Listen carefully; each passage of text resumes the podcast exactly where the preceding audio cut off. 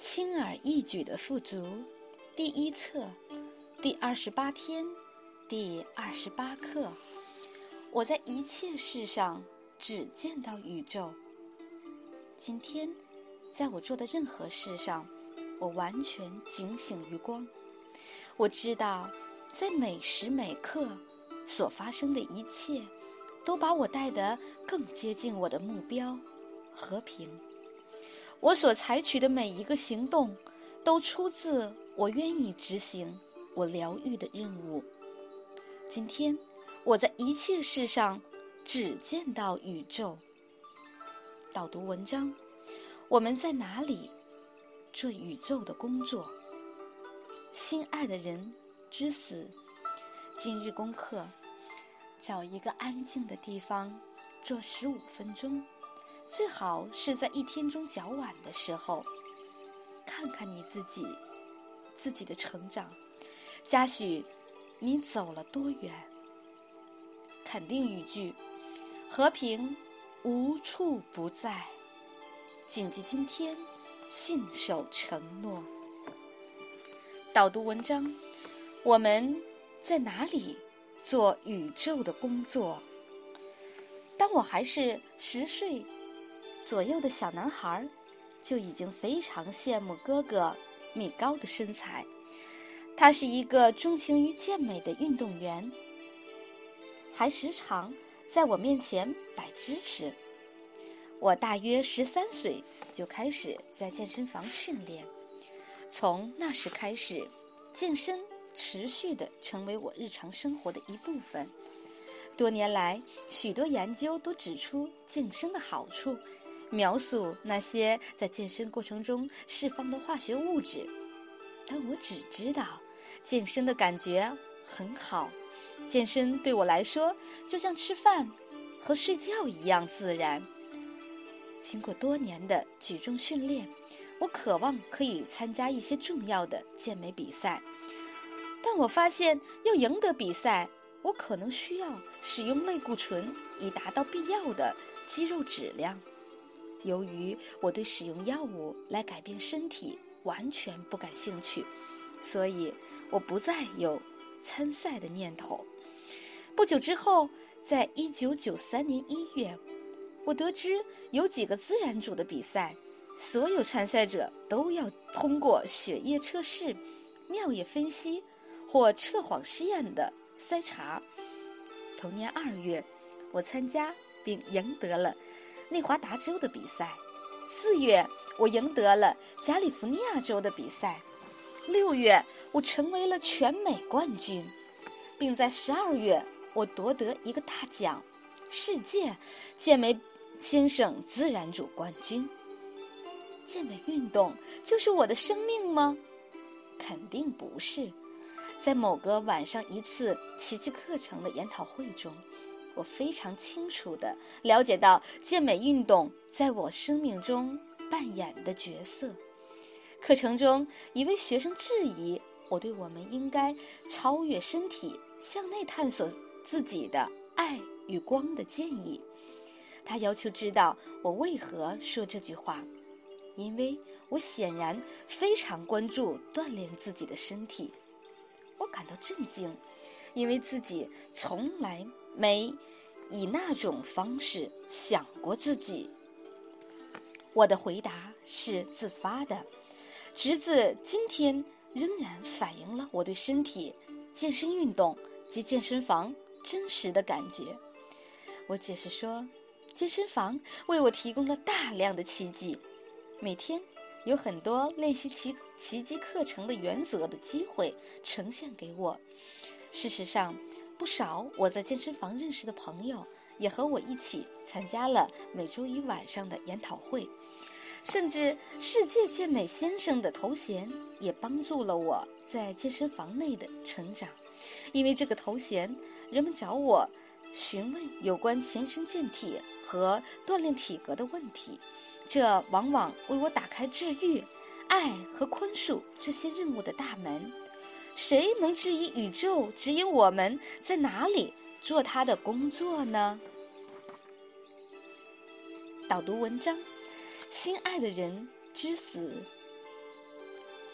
我和母亲的关系一直非常亲密，她和我之间的连接是从没有其他人可以与我分享得到的。她还在世时，我很重视她的建议以及她的才智。我每年都到澳大利亚探望她，最重要的是，她引领我研习奇迹课程的灵性成长。一九九二年秋天，母亲到访美国，期间她决定前往加拿大的卡尔加里去见一位老朋友。我原本计划她回来时到拉斯维加斯和我一起住几个星期。到了十一月。我接到一个很沉重的电话，是弟弟约翰打来的。他告诉我，母亲心脏病发作。我没有悲伤，相反，我平常心的对待。也许，即使在那时，我已知道这一切都是完美的。弟弟接着说：“不，比上真的很严重，他处于昏迷状态。”他约我到加拿大与他见面。我到达医院时，约翰已到了四个小时。我走进病房，看见一个身体躺在病床上，那身体插着喉管和仪器。我认出那是母亲的身体，但她肯定不在身体里。医生说，我们可以要求拔除喉管。停止所有仪器。当然，如果没有我们的要求，他会继续多插几天喉管。我告知医生，我们将让他知道我们的决定。我告诉约翰，母亲已不在他的身体里。他看起来很困惑。我说，他希望我们到城里去玩乐，享受一下。因为我们不会再回到这里，他不知所措的问我是否确定。我问他：“难道这不是妈妈希望我们做的吗？”他也同意。然后我告诉妈妈：“如果他能的话，我们希望他回来；但如果他不能，希望他给我们一个信号，让他离开。”当我们离开医院时，约翰又问我是否确定。我说：“走吧，妈妈不在这里。”我们去了市中心，并尽情的玩乐。第二天，我们回到医院，母亲的情况依然相同。护士说什么也没有转变。我问他们晚上有没有发生什么事，但所有护士都说什么事也没有发生。约翰看着我说：“也许妈妈没有听到你说的话，但我知道，她听到了。我们等待医生来，他的报告和护士的一样，母亲的情况没有转变。再一次，我问有没有什么事情发生，医生问我是怎么知道的，然后接着解释，所有仪器没有明显原因的，已在夜间。”停止过。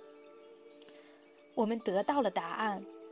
约翰和我决定在要求医生拔除喉管、停止仪器前，打电话给姐姐泰利。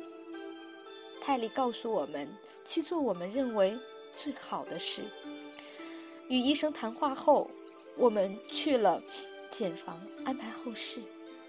我们的选择包括火葬，在加拿大土葬。或将他的遗体运到其他地方安葬。